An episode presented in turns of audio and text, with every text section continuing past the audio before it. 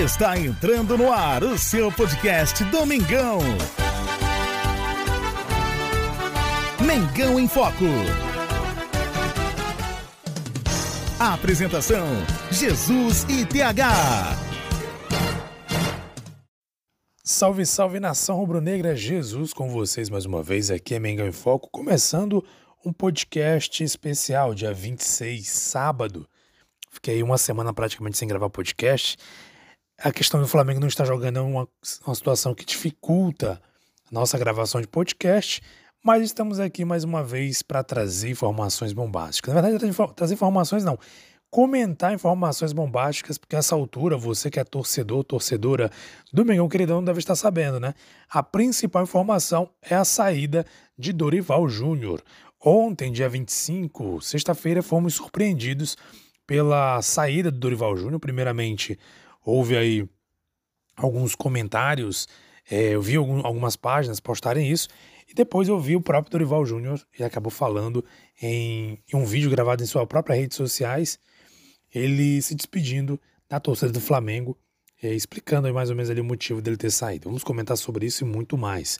Falar também sobre destaques é, rubro-negros, né, na Copa do Mundo. Vini Júnior jogou pra caramba, o Brasil venceu, mas Vini Júnior foi um cara que ali, pouca gente comentando, mas o cara que arrebentou com o jogo foi o Vini Júnior. Falando também sobre Gerson, decepcionante situação que aconteceu. Gerson não vem para o Flamengo, vamos falar também sobre isso.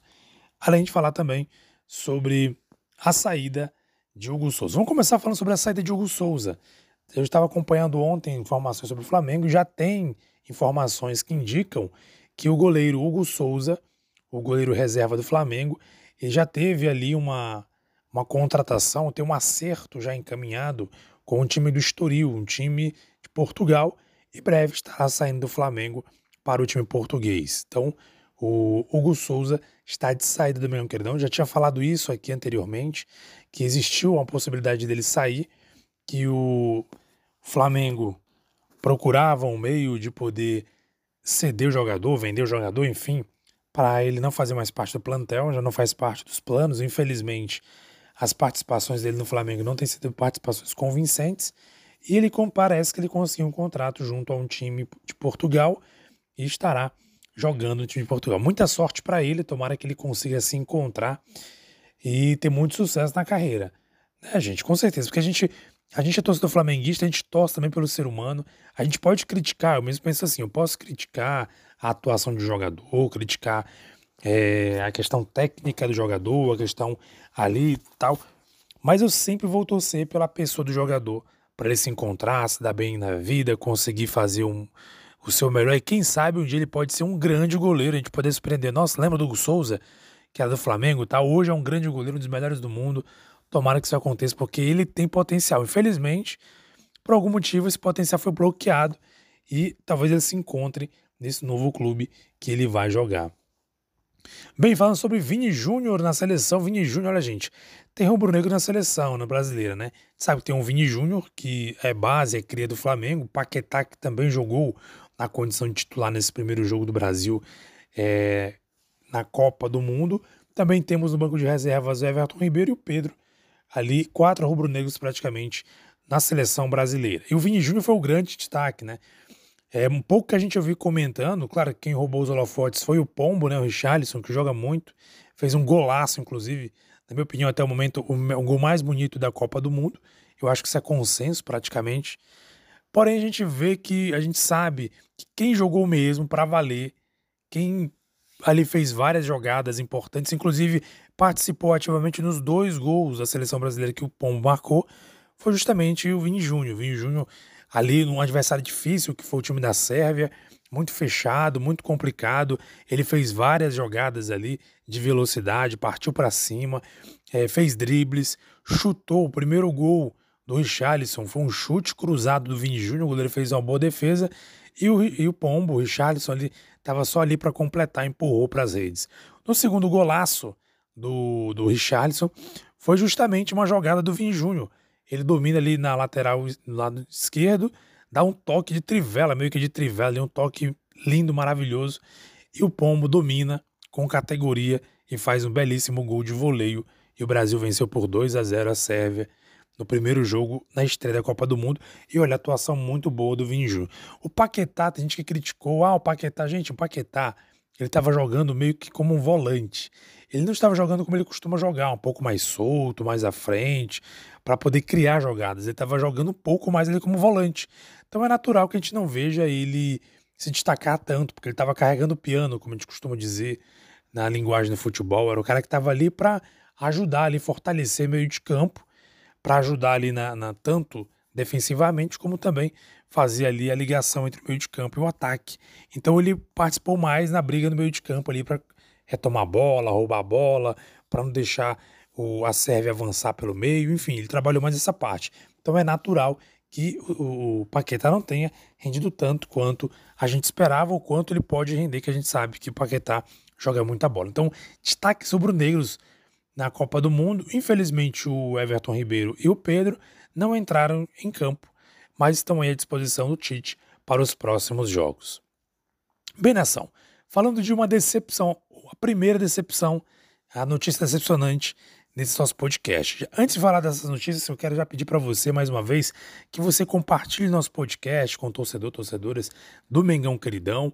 Eu peço que você também é, participe, se você tem sua opinião sobre o que nós vamos falar aqui sobre o Brasil, sobre o Vini Júnior, sobre o Dorival Júnior, sobre o Gerson, que a gente vai falar daqui a pouco. Enfim, vai, eu quero que você deixe sua opinião, deixe aí a sua mensagem. Que, que você? Se você acompanha no Spotify ou no Anchor, é possível você deixar sua mensagem por escrito. Só escrever sua mensagem ou mandar uma mensagem de áudio também, de um minuto, de até um minuto, para poder participar do nosso podcast. Será um prazer trazer a sua participação por aqui. Bem, falando de Gerson, gente, essa semana, o, é, o, semana passada, eu até trouxe a informação aqui, o pai do Gerson, não lembro se eu trouxe aqui no podcast, mas eu compartilhei nas redes sociais. Inclusive, já aproveitar para convidar você a participar dos nossos redes sociais, Instagram e Facebook, arroba Mengão em Foco, tudo junto, sem acento, arroba Mengão em Foco. Vai lá no Instagram, vai lá no Facebook e acompanhe nossas páginas, que a gente sempre traz notícias, informações aí. É, sempre que, que surge em primeira mão, a gente procura trazer as informações na nossa página. Bem, é, o pai do Gerson tinha falado que, olha, gente, é isso que dá. Eu até comentei, eu acho que você lembra, se você acompanha nosso podcast, você vai lembrar que eu falei, gente, o Gerson aí é uma questão de tempo. Porém, eu sempre falo isso, porém, a gente sabe que no futebol existem situações e situações.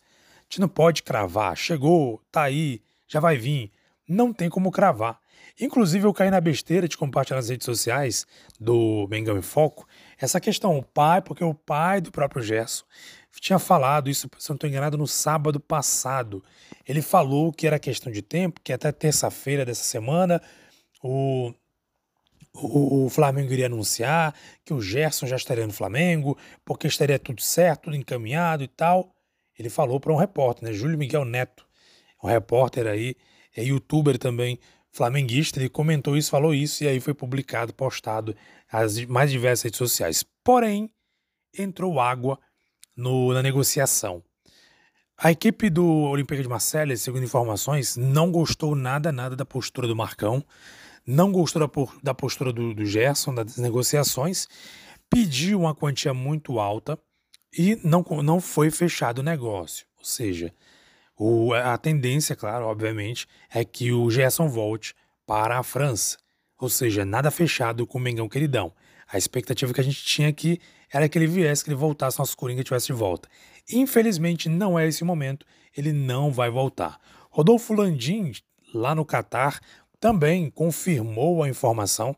Ele confirmou, salvo engano, não sei se foi no dia do jogo da seleção que ele falou, ou foi depois, ele confirmou a informação. Ele falou que a pedida do Olympique de Marseille era uma pedida muito alta, inclusive maior que o valor que o Flamengo havia vendido o jogador para lá, para o time. E aí acabou não tendo como fechar o negócio. Inclusive, inclusive noticia-se que a tendência é que o, o isso aí são, são notícias e informações aí do pessoal que apura, que a equipe do Olympique pode oferecer Gerson para times da Inglaterra, times europeus, no geral. Então, infelizmente, nesse momento, não teremos de volta o nosso Coringa Gerson. É aquilo que eu falei, quem me acompanha sabe o que eu tenho falado. No futebol, acontece muito isso. pessoas que dizem cravado, cravou, fechou e tal, e na hora não acontece. Infelizmente, foi o caso a situação do Gerson. E agora, por último, falando sobre a situação de Dorival Júnior. Como eu falei no início, a gente foi surpreendido, eu fui surpreendido particularmente, eu vi várias páginas do Flamengo compartilhando que o Dorival Júnior estaria de saída, teria saído do Flamengo. Eu até esperei um pouco para poder divulgar na, na, nossa página lá do Instagram, do Facebook, porque eu queria apurar, queria ver realmente, será que é isso? Mas eu vi várias páginas compartilhando tal, até o momento em que eu vi o vídeo do próprio Dorival Júnior em suas redes sociais, confirmando e afirmando a sua saída da do Flamengo. Ele, inclusive, no vídeo fala que a sua saída foi uma questão que a diretoria entendeu que não era que não dava para continuar, foi o um entendimento da diretoria. Pelo que ele, a gente assistindo ele falando, parece que ele tá meio assim triste, parece que ele tá meio decepcionado. Não, a gente não sabe se é só Miguel também, porque existe aquela tem se noticiado muito que o Dorival pode ser chamado para a seleção brasileira. Então ninguém sabe também se por um acaso é uma proposta já que a seleção brasileira pode já estar preparando ou pode já ter preparado os bastidores. E o Flamengo aproveitou o momento para já dispensar o técnico para procurar um novo nome. Porque a gente sabe também que o Landim tem acesso, conhece a, CBF, tem acesso ali à diretoria da CBF, de repente pode ter informações privilegiadas de que o Dorival possa ser o próximo técnico após a Copa do Mundo, quando o Tite deixar a seleção brasileira. Então, ele fala num tom meio triste, talvez a tristeza seja pelo fato de estar saindo de um clube que ele chegou e encontrou totalmente desmanchado. Conseguiu aí fazer praticamente um milagre. A gente estava praticamente é, assim, não tinha esperança alguma nas Copas, no Campeonato Brasileiro, estava perdido, perdido totalmente. E o Dorival chegou, fez um excelente trabalho, motivou os jogadores, conseguiu erguer o futebol do Flamengo, conseguimos conquistar dois títulos importantíssimos esse ano, que foi o título da Libertadores e da Copa do Brasil. Infelizmente, o ciclo dele acabou. Muita gratidão ao Dorival Júnior. E tem mais uma notícia bombástica. Além da questão do Dorival Júnior ter saído, especula-se, inclusive, isso foi noticiado no GE Flamengo. Eu costumo dizer, né, os nossos amigos, nossos colegas costumam dizer que quando o GE Flamengo noticia algo é porque algo realmente pode é porque, de fato, aquele algo ali, ele é, é geralmente algo muito é verdade, que o, o GE Flamengo, ele apura muito bem as informações antes de confirmar.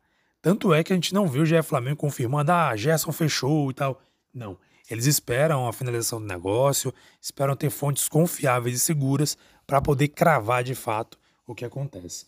Não vou dizer que acontece, mas muito dificilmente não acontece, mas muito dificilmente acontece do GE Flamengo cravar algo que não aconteça. Então, o GE, informação do Caio Mota, do, do Globo Esporte, ele diz que o Flamengo já abriu negociações, procurou e procura, está querendo negociar com o Vitor Pereira, ex-Corinthians. Então, há uma possibilidade do Vitor Pereira poder assumir a equipe do Flamengo. Existe uma negociação com o Vitor Pereira. A gente sabe que o mercado aí tem grandes possibilidades. Inclusive, o próprio técnico, ex-técnico do River Plate, o não consigo lembrar o nome dele agora, é, é um técnico que está no mercado e pode ser um técnico que também pode ser negociado. Só que não sei se foi estratégia, mas a pedida que ele fez no Atlético Mineiro foi muito alta. Então pode ser também que ele tenha uma pedida muito alta a verdade é que o Flamengo precisa procurar com urgência um treinador para a gente não passar aquele mesmo problema que a gente tem passado ultimamente. Ficar sem treinador na pré-temporada ou pegar um treinador ruim na pré-temporada, como foi o caso do Paulo Souza, e ficarmos aí com mais um ano sem esperança alguma. Então, essa altura do campeonato, eu tenho dito, a diretoria não pode errar. Então, todo sucesso para o Dorival Júnior, seja pela seleção ou para algum outro clube que ele assuma muita gratidão, porque ele fez um trabalho excelente à frente do Flamengo e esperar para que o que vai acontecer nos próximos dias, quem o Flamengo vai contratar para ser o novo treinador e desejar muita sorte e sucesso ao nosso novo treinador que breve chegará.